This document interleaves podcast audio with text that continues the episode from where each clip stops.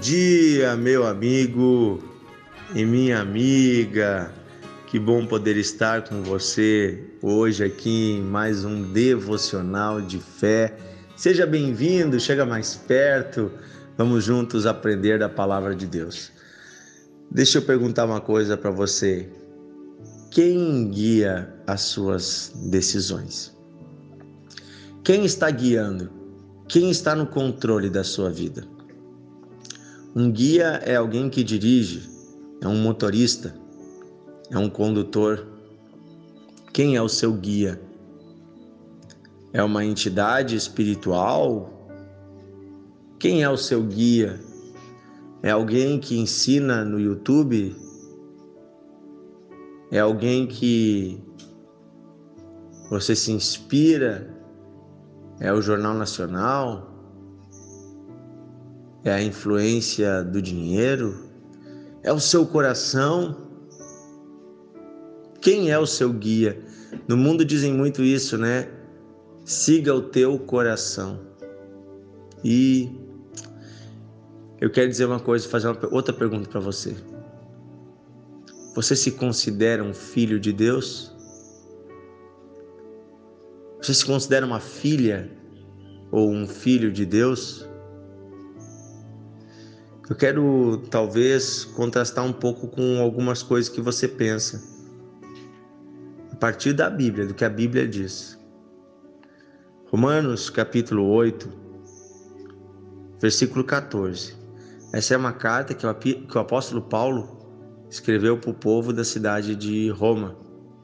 Romanos capítulo 8, versículo 14 diz assim: Porque todos os que são guiados pelo Espírito de Deus são filhos de Deus.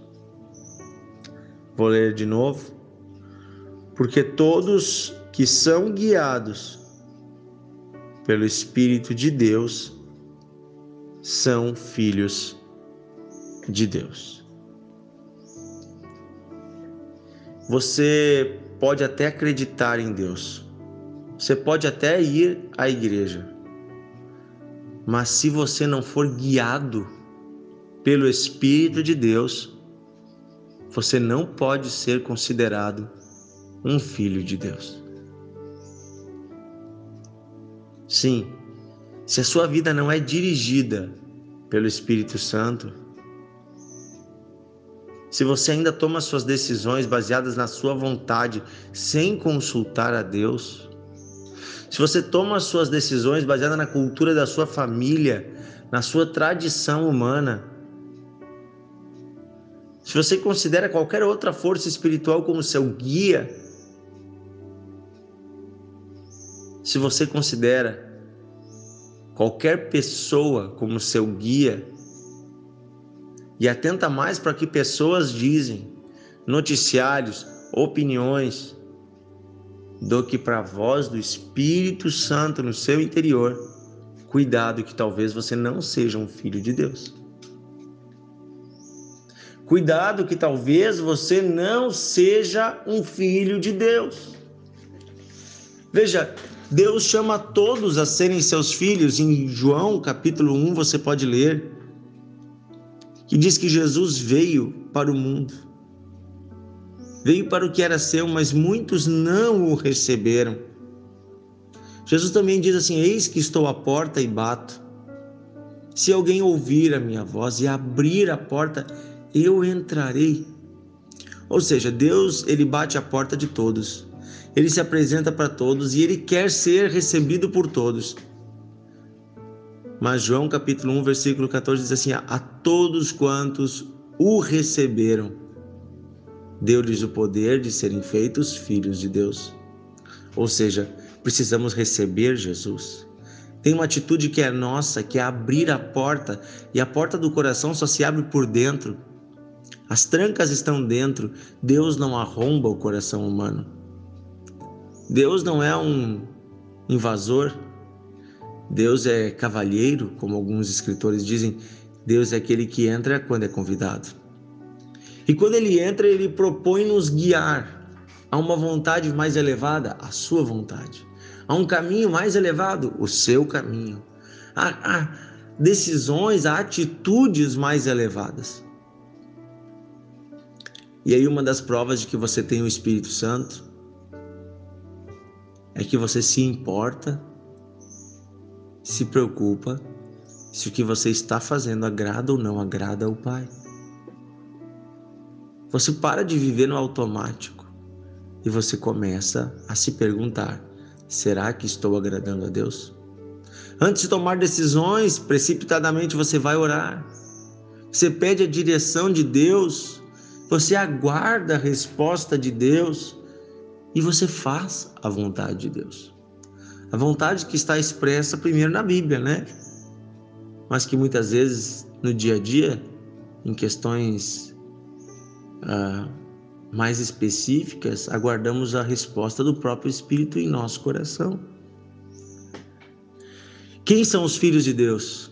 Aqueles que são guiados pelo Espírito de Deus, que são dirigidos, conduzidos. Jesus disse que muitos vão vão se dizer seus filhos no dia do juízo. E para muitos ele vai dizer: Apartai-vos de mim, pois eu não vos conheço. Vocês que praticam a iniquidade, aquilo que é mal, afastem-se de mim, pois não vos conheço. O mais importante do que você conhecer a Deus é Deus te conhecer. E como é que eu posso ser conhecido de Deus? Tendo comunhão com Ele, andando com Ele, lendo a palavra, estudando, orando, me dedicando, orando ao Senhor e pedindo direção. E aí você se torna conhecido de Deus, amigo de Deus. Não tenha Deus como alguém distante, alguém que está longe. Não, não, não. Deus está perto, ele habita em você, ele está em você. Essa é a grande loucura do Evangelho. Deus não depende mais hoje de sacerdotes, de terceiros, de pessoas para nos levar à presença dele. A presença dele está disponível para todos que creem. Basta você abrir o seu coração e Deus vem habitar o próprio Deus dentro de você. Isso não quer dizer que não precisemos da igreja, pelo contrário, agora que somos habitados por Deus, precisamos estar junto com outros homens e mulheres habitados por Deus, para juntos cumprirmos uma missão que não podemos fazer sozinhos. Inclusive, esses homens nos ajudam a moldar o nosso caráter, essas pessoas nos ajudam, mas eu não dependo delas para ter comunhão com Deus. A minha comunhão com Deus está a uma oração de distância porque Deus está próximo e Ele habita em mim. Amém? Vamos orar nesse dia pedindo que o Espírito Santo nos guie em tudo que nós vamos fazer. Querido Deus e Pai, pedimos perdão por todas as vezes que não te consultamos ou que não nos importamos com a tua vontade em te agradar. Nós hoje, Senhor, nos arrependemos e pedimos que o Espírito Santo nos guie Espírito Santo de Deus, venha habitar em cada um de nós. Venha nos tomar nesse dia e dirigir as nossas vidas, conduzir as nossas decisões. Que cada palavra que sair da nossa boca sejam palavras inspiradas por Ti. Que cada atitude que façamos seja guiada por Ti. Que cada pensamento, cada sentimento seja entregue em Tuas mãos Pedimos que o Senhor nos transforme, transforme a nossa mentalidade, nosso jeito de ser, de pensar, de agir. Te damos o completo controle do nosso ser, pois queremos ser filhos de Deus. Pedimos isso em nome de Jesus. Amém. E amém.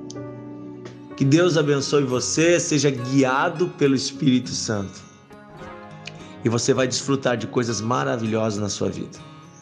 Convido você a nos seguir nas redes sociais também, arroba Encontros de Fé NH e arroba Dionísio Ratzenberger, no Instagram e no Facebook. Tá bom? Um grande abraço a você, Deus abençoe e até amanhã em nosso Devocional de Fé.